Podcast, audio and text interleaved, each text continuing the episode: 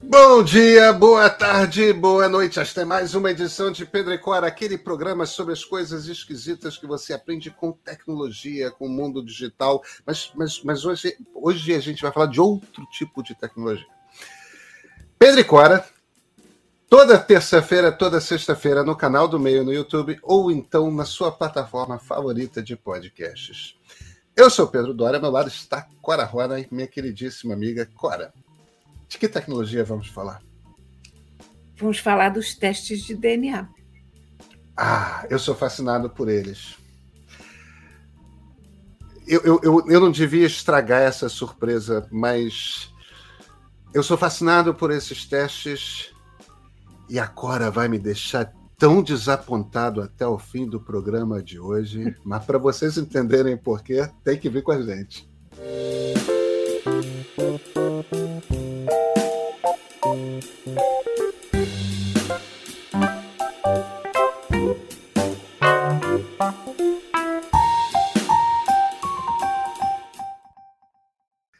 Ronen, sabe o que, que eu comprei na, duas semanas atrás? Hum. Isso aqui. Um kit de DNA. Um kit de DNA. É, é, tinha. Apareceu de propaganda no Instagram para mim. Eu até que não costumo ser tão impulsivo com essas compras de propaganda de rede social, mas eu, eu, sou fascinado por esses tipo de coisas, essas coisas de DNA. Eu já fiz um mapeamento do 23andMe, que é uma empresa americana, isso anos atrás, 2007, 2008. É, 2008 que eu fiz. Mas apareceu com uma promoção de metade do preço, e, e o fato de ser uma empresa que está fazendo mapeamento genético no Brasil me super interessou pelo seguinte essas, essas empresas que fazem mapeamento genético, elas dependem muito dos seus bancos de dados, né? Sim. Eu fiz um, um, um, mapeamento genético numa empresa americana, que é uma empresa que atende clientes mundialmente, é a maior das empresas que fazem esses mapeamentos, tal, que é a 23andMe, mas é um banco de dados americano. É, e como dos meus quatro avós, é, três são séculos de Brasil, é, tipo, séculos mesmo, é, vai para século XVII, século XVI.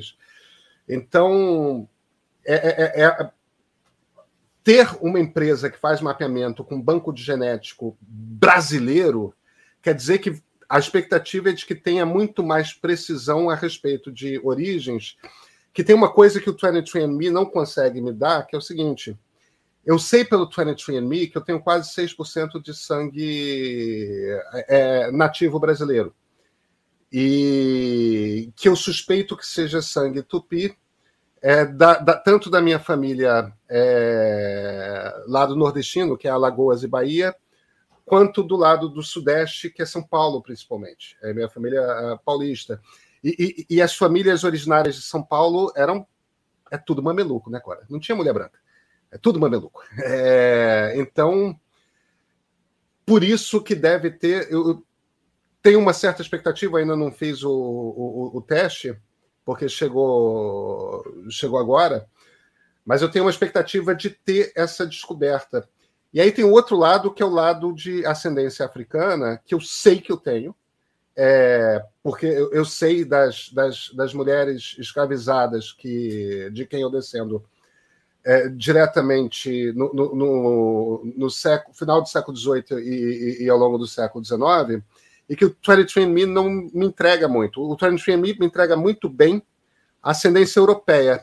Isso parece muito exato. Agora, África e América, ele é frágil porque as populações africanas que foram para os Estados Unidos eram diferentes das populações africanas que vieram aqui para o Brasil e porque as populações nativas brasileiras são muito diferentes das populações nativas americanas, é, norte-americanas, né? Então eu estou meio curioso para ver o, o, o, o que de África e, e, e, o que de, de, de América que, que esse, esse pessoal do meu DNA Origens é capaz de me, me entregar. Rapaz, mas eu acho que eu vou te dar um banho de água fria. Ah, não faz isso não, Cora. Eu estava, coincidentemente, essa semana mesmo, sabe aquela coisa que você está no YouTube, e aí está vendo uma coisa, está vendo outra, e aí apareceu para mim um, um YouTube, um, um vídeo sobre testes de DNA.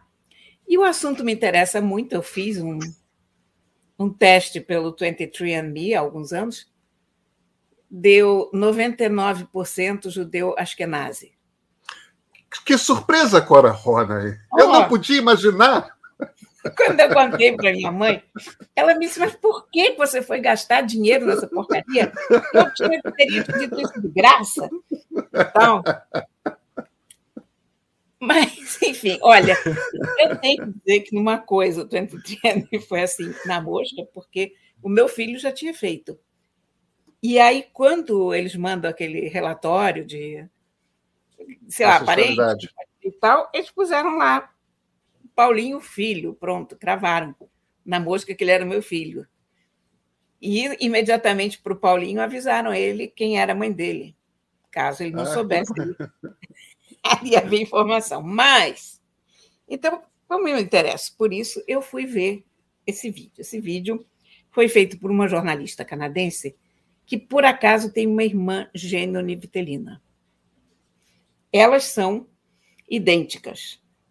Geneticamente são... idênticas. Geneticamente idênticas, portanto, porque elas vêm do mesmo óvulo que se partiu, né?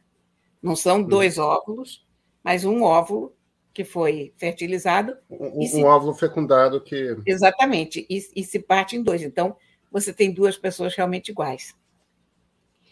E essa moça e a irmã dela resolveram testar a acuidade dos testes de DNA. Então, encomendaram cinco kits de diferentes, o 23andMe, MyHeritage, enfim, uma cesta de cinco testes. As duas fizeram na mesma hora, filmando. Colhendo aquela saliva, cuspindo, outros tinham que passar um, um cotonete na boca, enfim, diversos métodos. E aí chegaram os resultados. E os resultados deveriam ser iguais, considerando que elas são gêmeas idênticas.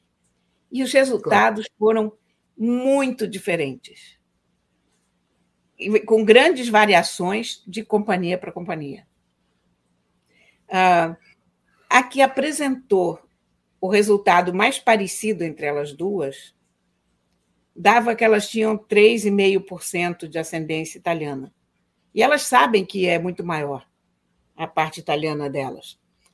Mas, assim, dava 3,5% para uma e dava 4% para outra. Estabelece, um estabelecia que uma tinha não sei quantos por cento da Calábria, a outra tinha não sei quantos por cento da, do norte da Itália e, e nada da Calábria. E elas foram buscar as respostas para isso e ninguém soube explicar isso para elas. O, foram, inclusive, a Yale conversar com, com um camarada, um professor, que é especialista em estatística e, e genética, que é o estudioso dos bancos de dados que, que compõem esse, esses testes de, de DNA. E o, e o que o, acabou ficando claro na, nessa matéria é que os, os resultados são interpretações dos bancos de dados. Eles não são 100% corretos, aliás, eles não são nada por cento corretos, eles são estimativas. Uh, o que esse professor diz é que 100% de certeza, 90%, quer dizer, coisa que você possa considerar 100%, que em ciência nunca é 100%, é 99, alguma coisa por cento, você só pode ter de continente. Então, o que um banco de dados pode te afirmar com absoluta certeza, com todas as, as variáveis, é que os teus familiares vêm da Europa, ou da Ásia, ou da África, mas menos do que isso é uma suposição, é um jogo de estatística. Aí, para as pessoas não ficarem muito frustradas, ele diz que, olha, isso tem um valor de entretenimento. Isso tem um, tem uma, uma importância, inclusive, quando você analisa um por um. Quer dizer, no meu caso, quando o Paulinho bateu a genética ali, é meu filho. Então, e nisso os bancos são muito bons para a busca de, de parentes, uh, primos, eles encontram muito bem. Depois de primo de terceiro grau, já as chances são menores, mas até primos de terceiro grau, eles são muito exatos. Eles são muito bons na questão de desvios genéticos, quando você entra naquela parte de, de doenças às quais você estaria suscetível. Então, isso tudo é ciência, tudo isso funciona muito bem. Mas ele diz que a questão da origem da pessoa, da localização, ele diz que isso é ciência e arte. Então, meu bem, o balde frio que eu tenho de jogar é esse. Não fique é. cientificamente empolgado. Mas, mas deixa, deixa, deixa eu. Eu estou um bocado surpreso. Agora, deixa eu. É, deixa eu contestar aqui um pouco. Eu, eu, eu fiz o, o, o, teste do 23andMe e meus três filhos fizeram também. Fizeram bastante depois. Primeiro, de fato, você tem que usar para comparação um só banco de dados, né? Você não pode usar de companhias diferentes, porque aí é, é verdade. Esses testes de DNA, eles não são um mapeamento completo do seu genoma não faz o mapeamento de todo o genoma. É, eles, você não tem. Isso é possível de ser feito, mas é uma coisa 10 mil dólares. Não é, não é uma coisa barata. Então, o que é o mapeamento completo do genoma? É, é, é, mapear cada um dos seus genes em cada um dos cromossomas. Né? É, isso não, isso eles não fazem. O que eles fazem é eles buscam genes específicos e aí cada, cada sistema desses tem a sua coleção de genes, e, e aí você tem vários estudos. A, a, o, o, primeiro cara que fez isso é um cara super é, interessante, que é um, que é um geneticista italiano da Universidade de Stanford, nos Estados Unidos, é, chamado Pierluigi Cavalli Sforza. É, e o Cavalli Sforza é o gênio. Que, no, é, o, o Cavalli Sforza é um gênio. É, ele é um cara que nos anos 70 redesenhou toda a distribuição, é, todo. Ele conseguiu, com amostras de material genético da população humana, fazer o desenho de como que a, a, a, os vários grupos humanos se espalharam pelo mundo em que época. Então, a partir e a partir desse trabalho que o Carvalho Sforza fez entre, entre os anos 70 e 80, é, começou-se a desenvolver essa ciência. Então, você tem esses vários papers, e aí você tem aqueles genes que, olha, esse gene aqui é um gene que estatisticamente é muito comum em tal região, esse gene aqui é um gene que é estatisticamente comum em tal outra região. E aí você faz de fato uma conta aproximada. Olha, se essa pessoa tem esses três genes, e esses três genes são desse aqui lugar, muito provavelmente essa pessoa é. Agora, quanto mais genes você tem que são atribuídos à, à região X, mais você é, tem precisão, você vai se aproximando aos poucos disso. E é claro, é sempre um jogo estatístico. E por que, que é importante o banco de dados? Por que, que eu estava falando no início? Eu estou interessado que isso aqui é um banco de dados brasileiro. Porque quanto mais pessoas você mapeia de uma mesma região, mais você consegue encontrar novos genes que você diz são deste lugar. Sim. É, é então, se eu faço um mapeamento nos Estados Unidos, eu estou comparando o meu código genético, que é um código genético muito brasileiro, com um banco de dados que é muito americano. Para você é um problema menor, porque como você é askenazita e tem muito askenazita nos Estados Unidos, e como você é filha, neta, bisneta, trineta, tudo mais, aí é. Mas você, Clara, você é uma pessoa raça pura, eu sou vira-latas. Né? então. mas olha, eu, eu acalentava o sonho de ter tido alguma avó que que saiu no desvio, sabe? Que, Dava pulada de muro, né? E que fugiu com cigano, ladrão de gado. Sempre umas coisas assim, mas não, meu filho, uma coisa.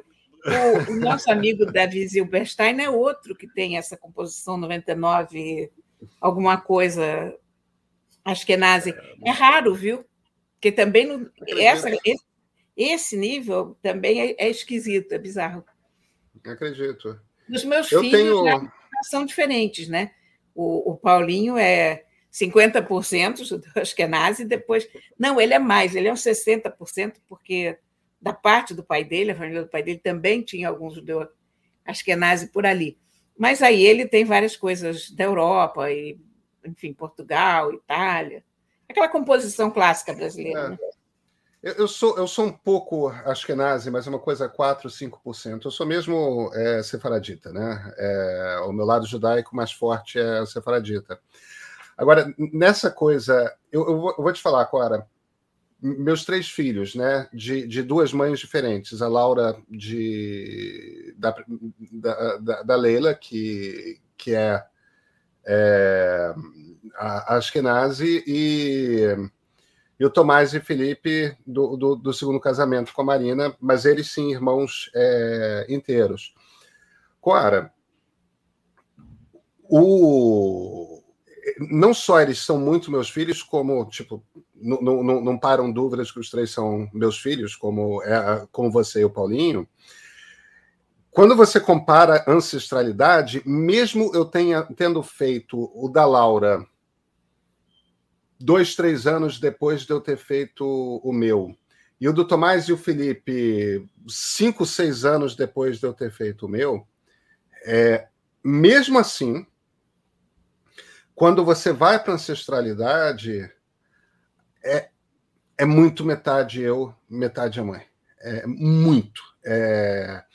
E aí eu, eu, eu, boto uma outra coisa que é o seguinte: eu, eu não conhecia a coisa, agora meu pai é genealogista amador, e, e, e, é um genealogista amador, como ele é Asperger, e todo Asperger é, é obsessivo, né?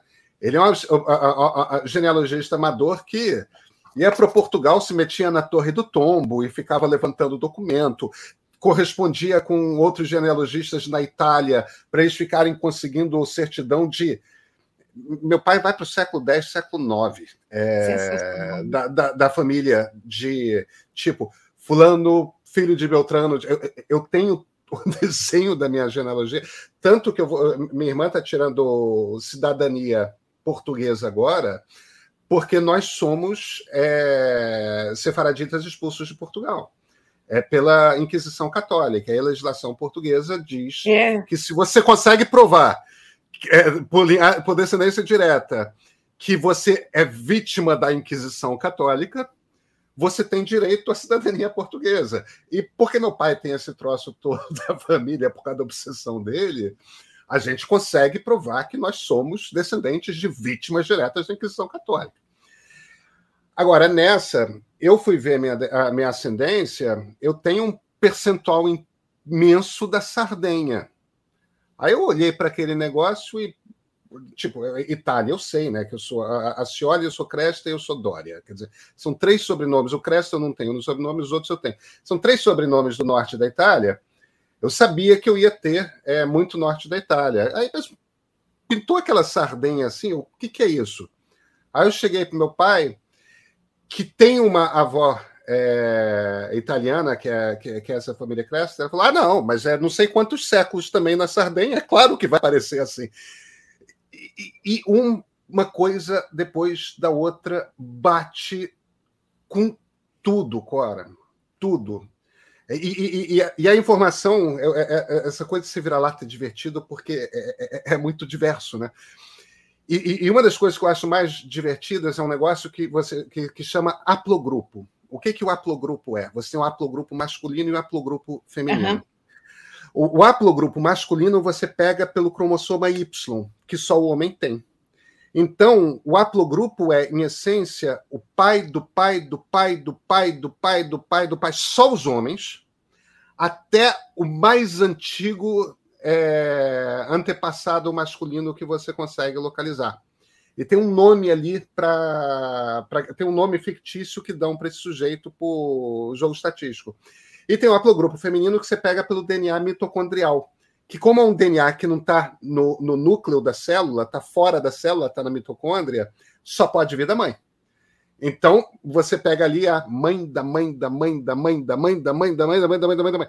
E, e a coisa curiosa, eu estava falando, eu tenho quatro avós, três são brasileiros de não sei quantos séculos, mas a minha avó materna, a mãe da minha mãe, é filha de portugueses que vieram para o Brasil no século XX, é, migrados. Então, por coincidência, a minha única avó que não é brasileira, é portuguesa, é justamente pela linhagem materna. Então eu sou celta, meu grupo, a mulher mais antiga da mãe, da mãe, da mãe, da mãe, da mãe, é celta. Eu sou celta. É, celta continental, né? Que tem o celta. É, o, o, e faz todo sentido, porque tinha celta em Portugal. Tinha, e o meu haplogrupo, e o meu haplogrupo masculino é berbere, Cora. Norte da Cara, África. Eu, eu adoraria ter um. Ou seja, mouros, né? Que invadiram Portugal. Eu, eu, eu acho divertidíssimo isso. Eu gosto muito de qualquer história. E eu acho que kits de, de DNA, no fundo, o que eles fazem é te contar uma história. É, eu, eu só não acho com, que a história seja tão fictícia assim por conta maior, dessa experiência, sabe? Não, com maior ou menor grau de ficção, é claro que tem fundamento. Você tem um banco de dados, aquilo vai se, inclusive, vai se refinando ao longo do tempo, né? Mas eu te recomendo muito assistir. Eu vou assistir. Eu com... Você vai me frustrar demais, tá? O fato é que ninguém conseguiu explicar para as gêmeas como diabos duas pessoas univitelinas podem. Não faz nenhum sentido. Não faz nenhum sentido porque. Diferentes. Porque o estranho é que é, é, é, é o mesmo software que está fazendo análise. Como é que o software pode dar é. uma. Um resultado tão distinto, é muito esquisito. É... Veja o vídeo. Ninguém, ninguém sabe, é um grande mistério. Temos uma história sem fecho. É, mas isso então se, a, a, se repete com outros gêmeos univitelinos, né? Não deve ser uma história. Vou, eu tenho que pesquisar é... mais sobre isso na internet, porque eu agora me lembrei disso, porque você comprou o teu kit, então nós acabamos tendo uma boa história, mas. É, mas eu tô com, tô com esperança aqui de, de encontrar os meus moçambicanos ou angolanos, ou, ou, ou sejam quem forem. É... Porque isso tem uma coisa de eu, eu, eu, eu, às vezes não sei, eu sou eu sou descendente de pelo menos três mulheres que eram escravizadas. Sou descendente delas com os donos delas, né, Cora? Sim. É, como, como muitos brasileiros. Eu não sei muito como que eu me relaciono com essa informação, não. O que eu faço com essa informação? É, é, mas eu gostaria de saber de onde que elas vieram essas mulheres? É, de que lugar na África? De que, de que povo? Eu tenho um pouco uma esperança que tenha uma luz aqui. E, e, e, por ter escrito muito sobre, sobre o século XVI no meu primeiro livro de história, é, e, e, era justamente uma história do Sudeste, né, principalmente do Rio, mas do Rio e de São Paulo, aquilo era um mundo muito tupi, muito tupi. E... Você, o livro me deu uma visão do Rio, de São Paulo também, mas sobretudo do Rio, que eu nunca tinha tido. Eu, mas eu não tinha tido antes de estudar para escrever foi, o livro. Eu não sabia foi, de nada. O teu é. livro foi uma revelação para mim, porque me mostrou a cidade como ela é. é. Como ela se construiu realmente. Eu não tinha ideia. Para mim, Estácio de Sá não era ninguém, era uma rua, um, um monumento na é. terra, que, as crianças chamavam de Ticuida Paraquedista. E, Para quem não é do Rio, é que o, o, o, monumento é uma pirâmide bem pontuda. Né? Para mim, essa, essas pessoas eram abstrações.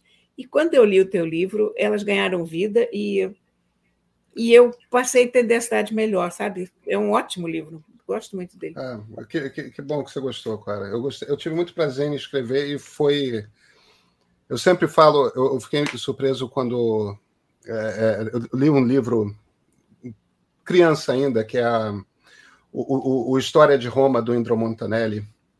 que, que era um, um jornalista reacionário italiano, mas um jornalista brilhante, apesar de reacionário.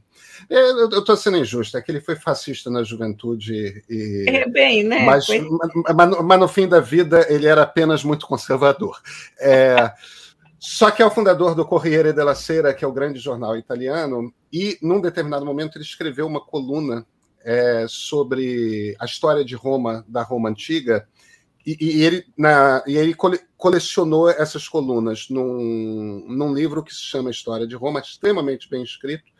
E no prefácio isso me impressionou muito, eu era criança, ele escreve que ele escreveu aquele livro para aprender a história. E eu fiquei fascinado com essa coisa. E depois, quando eu me descobri jornalista, eu percebi que eu escrevo livro para aprender. eu não escrevo livro para ensinar, eu escrevo livro porque lendo com a obrigação de escrever, você sistematiza, organiza, pensa, reflete. Você tem um aprendizado muito mais profundo, né? Exatamente. E, e eu acho que é um pouco um complemento dessa caça à história do Brasil, é, minha esse fascínio. Eu quero saber quem são esses tupis, ou de repente não eram tupis, eram Gs, eram, eram outros grupos, né? É, e eu quero saber quem eram esses africanos. É, história do Brasil e história da gente também, né, Clara? Boa viagem por esses caminhos, Pedrinho. Vamos ver o que, que eu descubro. Se é que eu vai descobrir algo que não seja ficção, né, Clara? Você. Eu acho que não é não, mas tudo bem. Clara, nos vemos na sexta? Com certeza. Nos vemos na sexta.